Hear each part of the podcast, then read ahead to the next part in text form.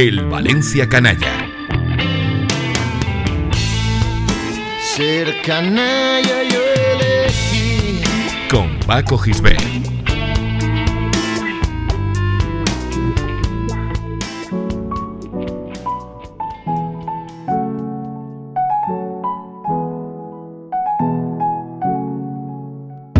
Fumo, entro, cambio faccia.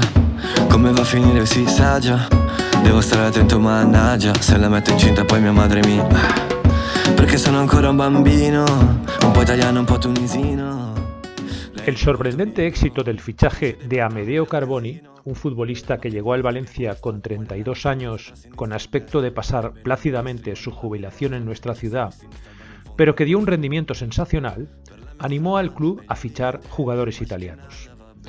Carboni fue el primer transalpino que aterrizó en el club, solo un año antes de que Cristiano Lucarelli tuviera un papel secundario en el Valencia de Ranieri y se le recuerde más por sus inquietudes políticas que por sus goles.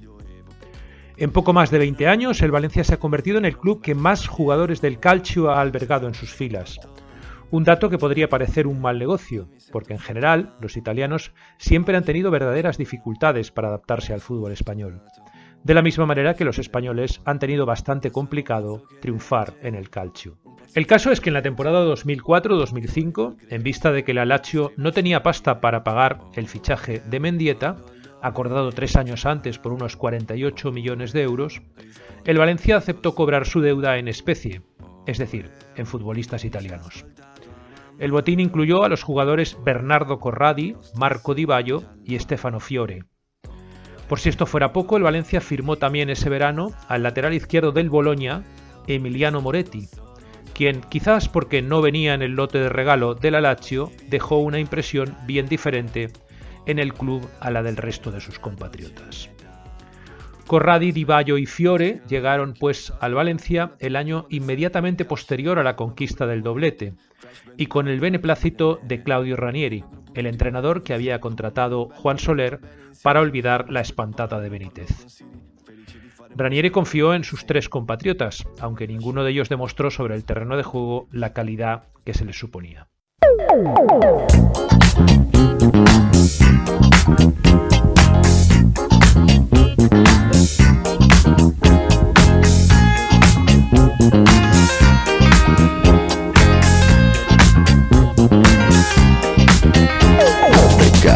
Discoteca con lo sguardo da serpente. Io mi sono avvicinato, lei già non capiva niente. L'ho guardata, ma guardato e mi sono scatenato. Fred Astaire al mio confronto era statico e imbranato. Le ho sparato un bacio in bocca, uno di quelli che schiocca. Sulla pista diavolata, lì per lì l'ho strappazzata, l'ho lanciata, riafferrata, senza fiato l'ho lasciata, tra le braccia mi è cascata, era cotta innamorata, per i fianchi l'ho bloccata e ne ho fatto marmellata. Oh yeah, si dice così, no? Bernardo Corradi era un delantero alto y fuerte que llegaba con el aval de haber marcado 40 goles en el calcio en tres temporadas, en equipos como el Chievo y la Lazio.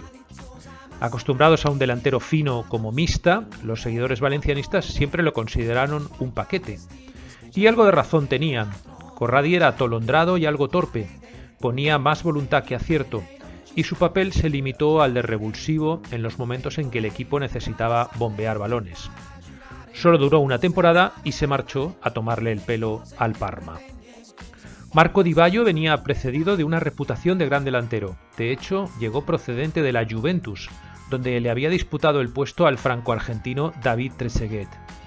Pero el Valencia nunca encontró buena sintonía ni con sus compañeros ni con la grada. Luchador y voluntarioso, a Di Baio se le veía que ponía voluntad, pero fallaba ante la portería más que una escopeta de feria. Vistos con la perspectiva del tiempo, sus números no son nada malos. Marcó 14 goles en 39 partidos, pero dio la sensación de que nunca estuvo cómodo en el Valencia. Tras una cesión al Mónaco, se marchó dos años después de llegar. Stefano Fiore fue el futbolista que más tiempo soportó la afición de Mestalla, y no porque lo viera jugar mucho precisamente. Al comienzo de cada pretemporada, Fiore siempre aparecía en el grupo con la esperanza de que al Club Club se dejara engañar y lo comprara. Era como ese tipo pesado que te perseguía para que le compraras una enciclopedia o te hicieras socio del círculo de lectores, pero en futbolista y en italiano. Durante tres largos años, Fiore aparecía el primer día de pretemporada recordándonos el error que fue comprarlo y tentando al mundo futbolero para que se lo llevara de una vez. Pero eso nunca sucedía.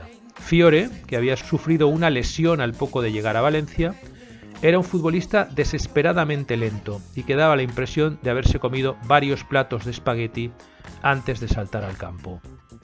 Jugó muy poco la primera temporada y en la siguiente se limitó a esperar cesiones hasta que expirara su contrato. Así el Valencia y Fiore engañaron sucesivamente a Fiorentina, Torino y Livorno, hasta que su contrato acabó y se marchó al Mantua. Los tres italianos de saldo fueron el preludio de la llegada al Valencia del gran Francesco Tabano, al que ya le dedicamos un programa hace unas semanas.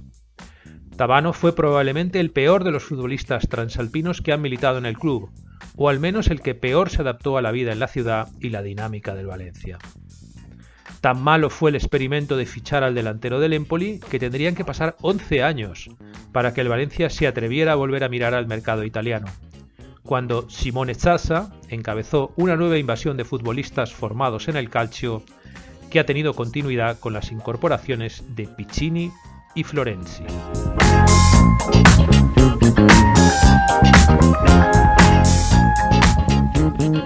Escucha todos los programas en plazaradio.es y en valenciaplaza.com. Suscríbete a nuestros canales en Apple Podcast, Spotify, Evox y Google Podcast. Descarga la skill para Alexa de Plaza Radio o envía un WhatsApp al 605 66 36 70 para recibir cada nuevo episodio. También puedes seguirnos en Facebook, Twitter e Instagram.